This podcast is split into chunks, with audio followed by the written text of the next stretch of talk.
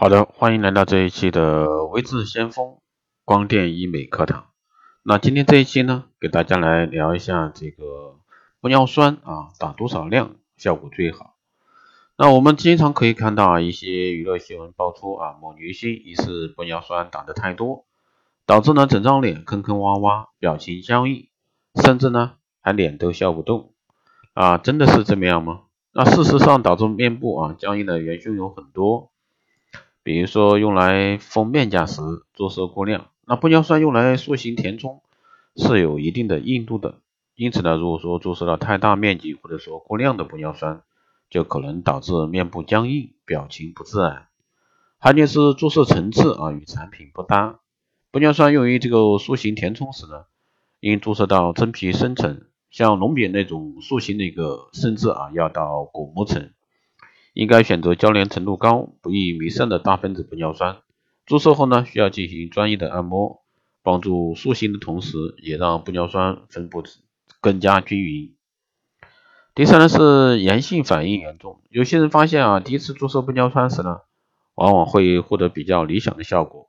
然而不大几次之后呢，就会发现注射区啊开始变得不自然，甚至呢出现一些小颗粒，这是因为玻尿酸是个外来物。它不会永久的存留在人体中，会代谢流失，而身体免疫机制将注射的玻尿酸消化，代谢掉的过程是一种炎性反应。如果反复注射玻尿酸，受区组织频繁发生炎性反应的话，那么这个部位就会变得没有原来那么自然。这也是为什么我们发现很多人在进行过多次玻尿酸注射后，脸会变得不自然的原因之一。不过呢，这个医师的注射技巧以及求美者的个性化的一个体质，也都可能成为影响炎性反应的因素，不能一概而论。那于是呢，这时候又有问题来了，能避免注射后的一个僵硬吗？那首先一定要寻找专业的注射医生和机构，好的操作技术以及丰富的操作经验，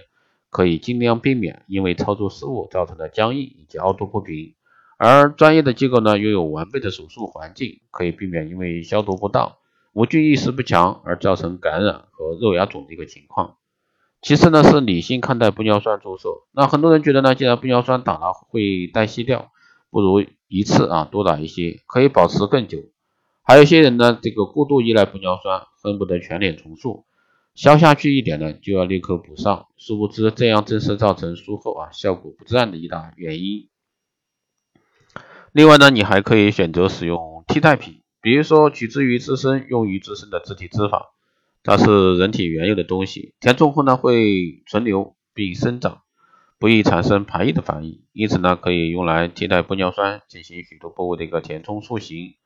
所以呢打玻尿酸不要有那么多顾虑，总担心自己变这个僵硬，只要选对医生啊，选择正确的一个方式，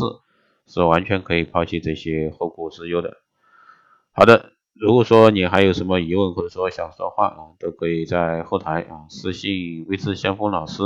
或者说加微信二八二四七八六七幺三，备注电台听众啊，报名数字命令，报名这个光电医美美容院经营管理、私人定制服务以及光电中心加盟的，都可以在后台私信微智先锋老师报名参加。好的，以上就是这期节目内容，我们下期再见。